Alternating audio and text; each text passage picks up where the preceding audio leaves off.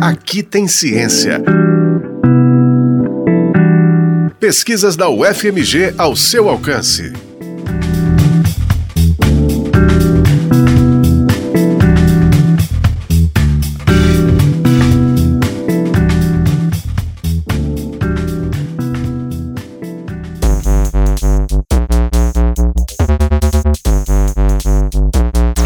Você já pensou sobre o impacto da prisão de mulheres na sociedade brasileira? Esse tema foi pesquisado pela jornalista e mestre em sociologia pela Universidade Federal de Minas Gerais, Natália Martino. Ela realizou uma dissertação de mestrado sobre a convivência entre as presas, seus familiares e funcionários da instituição prisional. Natália queria saber, por um lado, se as redes dentro da prisão contribuem para reorganizar as famílias das detentas e, por outro lado, se as famílias interferem nas relações formadas na cadeia. Enquanto as pesquisas do ponto de vista da, do aprisionamento masculino tratam muito de facções, de grupos criminosos organizados, de, da interação desses homens dentro do sistema, das comunicações que eles fazem com o lado de fora, em especial a partir de conexões criminosas, etc.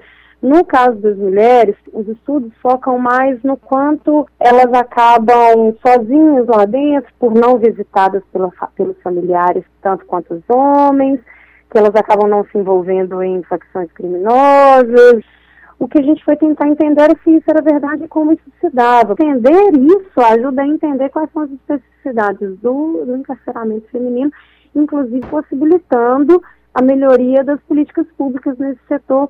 Além de analisar outros estudos feitos na área, Natália entrevistou 170 detentas do Complexo Penitenciário Feminino Estevão Pinto, situado no bairro do Horto, região leste de BH. Esse complexo é a maior e mais antiga prisão feminina de Minas Gerais. Nas conversas com as presas, Natália buscava entender quem sustentava a casa antes e depois de a mulher ir para a cadeia, se ela tem filhos e com quem esses filhos moram hoje. A pesquisadora também perguntou às mulheres se elas trabalham na prisão e se a remuneração é enviada para a família. Depois foram feitas mais de 20 entrevistas com detentas e funcionários da unidade para que as respostas obtidas anteriormente fossem aprofundadas.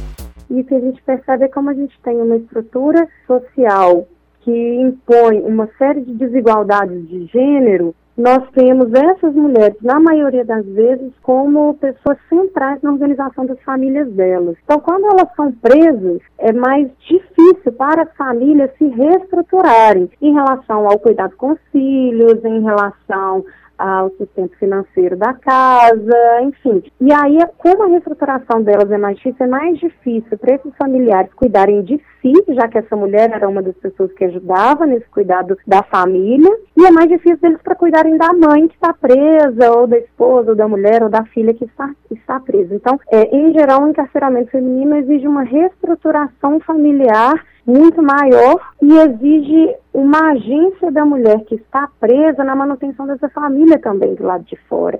O encarceramento feminino tem crescido no Brasil. Dados do Departamento Penitenciário Nacional indicavam que entre 2000 e 2016, o número de mulheres presas aumentou 455% no país. São aproximadamente 42.300 mulheres privadas de liberdade. Diante destes dados e por meio de sua pesquisa, Natália Martino observou que a prisão de mulheres, de certa forma, pode aumentar o problema da violência no país. Porque se a gente pensar que, por exemplo, a gente aprisiona uma mulher, às vezes por um crime de baixo, baixo potencial ofensivo, crimes muitas vezes ligados a drogas, à venda de drogas e muitas vezes ligados à necessidade que as mulheres têm de dinheiro para sustentar as próprias famílias, e ao prendê-las, a gente aumenta o problema, porque a gente passa a ter crianças que não têm com quem ficar e ficam nas ruas, por exemplo, e o que, que vai acontecer com essas crianças? Então, é bem possível que a gente esteja agravando e não resolvendo o nosso problema de violência. A pesquisa de Natália Martino foi desenvolvida no Centro de Estudos de Criminalidade e Segurança Pública do Departamento de Sociologia e Antropologia da UFMG. Ela foi orientada pela professora doutora Ludmila Mendonça Lopes Ribeiro. A dissertação foi defendida e aprovada em fevereiro de 2009 pelo programa de pós-graduação em Sociologia. O trabalho ficou em segundo lugar no concurso de monografias promovido neste ano pelo Instituto Brasileiro de Ciências Criminais. Esse foi o Aqui Tem Ciência programa semanal sobre as pesquisas realizadas na Universidade Federal de Minas Gerais. Exemplos de como a ciência é importante para a nossa vida. O Aqui Tem Ciência de hoje teve produção e apresentação de Luana Lima, edição de Tiago de Holanda e trabalhos técnicos de Breno Rodrigues. A coordenação de jornalismo da rádio é de Paula Alquimim, coordenação de operações de Judson Porto e coordenação de programação de Luísa Glória. O Aqui Tem Ciência também está na internet em ufmg.br barra rádio e nos aplicativos de podcast. Você encontra a UFMG Educativa nas redes sociais, em Facebook, Twitter e Instagram.